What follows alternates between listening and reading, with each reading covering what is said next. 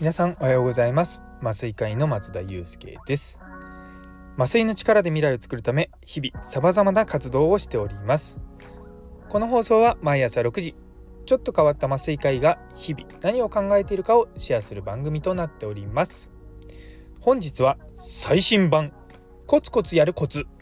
ということをテーマにお話ししたいと思います。よかったら最後までお付き合いください。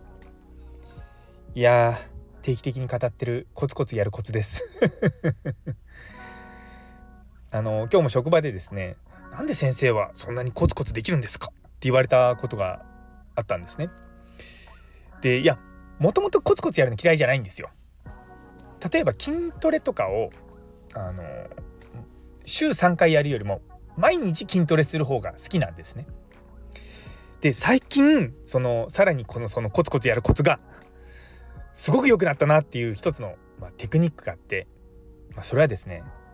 テクノロジーです。アプリケーションです。リマインダーです。めちゃめちゃいいですこれ。もう私ねもうリマインダーに今ハマっております。何をするにもとりあえずリマインダーに入れるっていうような生活になってきてあの、すごくいいんですよ。で私実はその今までそのアップルの、まあ、iPhone 使ってるんですけどそこのリマインダー一切使ってなかったんですね。ただ実は今年の8月ぐらいにあの普段見てくださってるアンチエイジングの先生に毎日ちゃんとサプリ飲んでください。って言われたんですよ。で実はそこそれまで毎日アプリのあアプリじゃないサプリ飲んでなかったんですよ。でどうすればいいかなと思った時にあリマインダーがあるなと思ったんですねで使ってないからそのリマインダーが毎日毎日そう何ていうかリマインドをセットしてできないと思ってたんですよ。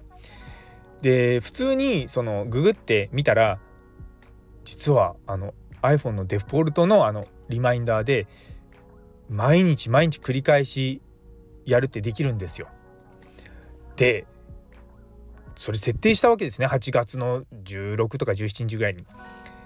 でそしたらもう毎日ちゃんと毎日朝7時にあのサプリを飲めっていうのが来るわけですよ。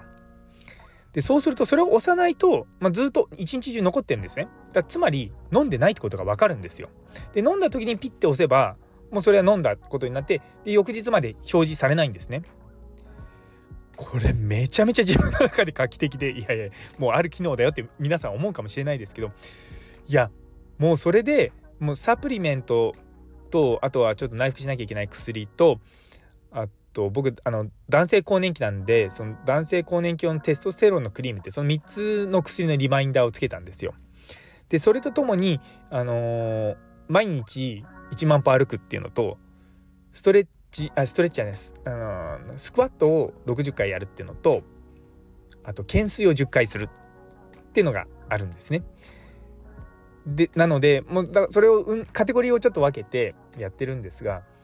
もうそれがあるとああ今日1万歩歩いてないってあのいつもですね夕方の6時にリマインダーが来るんですよ。1日1万歩っていうリマインドが夕方6時にに来てその段階であもう歩数足りてるなと思えばもう夜はご飯食べてそのまま家でダラダラと過ごしますけども足りないって言ったらそれそういう時はご飯食べた後に歩きに行くわけですよ。でこれを夜の8時にリマインドが来ちゃうともうえー、今からかってなっちゃうんですよ。それが6時ぐらいなのがミソであの毎日毎日1万歩歩きたいなと思ったらあのそれぐらいの時間に私は設定してます。まあ、でもですね昨日と一昨日あ一昨日多分1万歩歩いたかなちょっと見てないんですけども昨日と一昨日はちょっと当直であんまり歩いてなかったんですよね。なんでそこはもうもう僕の中ではもうそれはしょうがない、ね、そういう時はあってもしょうがないでも、まあ、8割9割はあのー、ちゃんとね歩けばいいっていうふうに自分の中で決めてるのでそうそんな感じでやってます。で実はあの皆さんもご存知私がやってるあのダイナミックスピーキングアカデミーってあのスピーチの講座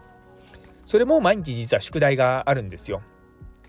あのまあ、読み上げるルールとか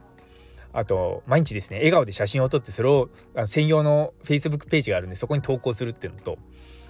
あるんですね。でそれをリマインドをずっと続けていくとやっぱ忘れないんですよね。でさらに言うと最近はこれをちゃんと聞いときたいなとかそういったものをあの日付指定で置いとくんですね。そうすると、まあ、いついつにこれをやると今思ってでそれがあのその日になるとまた出てくるんですよね。そうすると忘れずにできるんですよ。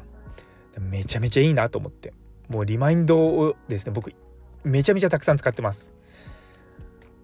なのでですねそのコツコツやるコツにさらにこのテクノロジーを掛け合わせるとめっちゃコツコツできるんですよ。もうコツコツコツコツできちゃうんですよ っていうのが今日のねテーマです。あの、大それたことやってないですよ本当に。で例えばさっきの笑顔の写真を撮るっていうことと笑顔の写真を撮ったものを投稿するって僕2つに分けてるんですね。っていうのは写真を撮るのはあの朝パシャって撮ってニカって笑ってやるだけで終わりなんですけどそれを投稿するとなるとまた文章を考えなきゃいけないんで写真を撮った撮るのと投稿するのちょっと分けてるんですね。で結構細かくしてた方がいいと思うんですよ。あの何、て言うのかな例えば毎日運動したさっきのごめんなさい私の懸垂10回ってたった10回じゃんって思うじゃないですか。でもそれが入ってるとまず朝起きた時に気が乗ってると10回するわけですよ。もうそうすると朝のボタンポチって押し終わってもその日のもうノルマはなくなるんですね。でも仕事から帰ってきてああなんか懸垂のバーがあるなってうち今にその懸垂のバーが置いたんですけどあるとちょっとやろうかなと思ってまた10回やったりとかするわけですよね。でまた公園とかを散歩してて歩数が足りない時に散歩してると公園であの懸垂できるあの輪っかあるじゃないですか。あれ見るとちょちょっと懸垂しようかなってなるんですよ。なんで僕の中の最低ラインは1日10回ですけどもそれがあることによってちょいちょい僕はあの懸垂してます でスクワットもまあ60回って30回をまあの 2, 2セットなんですけどもスクワットもちょいちょいやるようになりました。でも一番の僕の中の、まあ、取れ高というか一番大きいのはあれですね。あのー、もう懸垂ですよ。懸垂。だから頑張る時は1日40回か50回ぐらい懸垂するんですよね。いや別にそれめっちゃマッチョになりたいとかじゃないんですよ。でも毎日コツコツ筋トレしたいんですよ。でそれで僕がこう考えた結果毎日懸垂するということになりました。いやでもね本当にこのリマインダー機能めちゃめちゃ便利なんで皆さん是非使ってください。一切私にキックバックなどは入りません。なぜならば iPhone のデフォルトのアプリだからです。というところで最後まで聞いてくださってありがとうございます。昨日の子供心を忘れない大人になろうという放送にいいねをくださったさやもさん、ゆいつむさん、もにさん、岡プラスさん、佐藤先生、たんぽぽさん、みちさん、ノエルさん、ミルクさん、岸原先生、りょうさん、さらにコメントくださったもみじさん中村先生どうもありがとうございます。めちゃめちゃめちゃめちゃ頑張れます。皆さんのコメント。やいいね。エネルエネルギーをもらってます。さらにですね今日は1名フォロワーが増えました。サイさんどうぞよろしくお願いいたします。それでは今日という一日が皆様にとって素敵な一日になりますように。それではまた明日。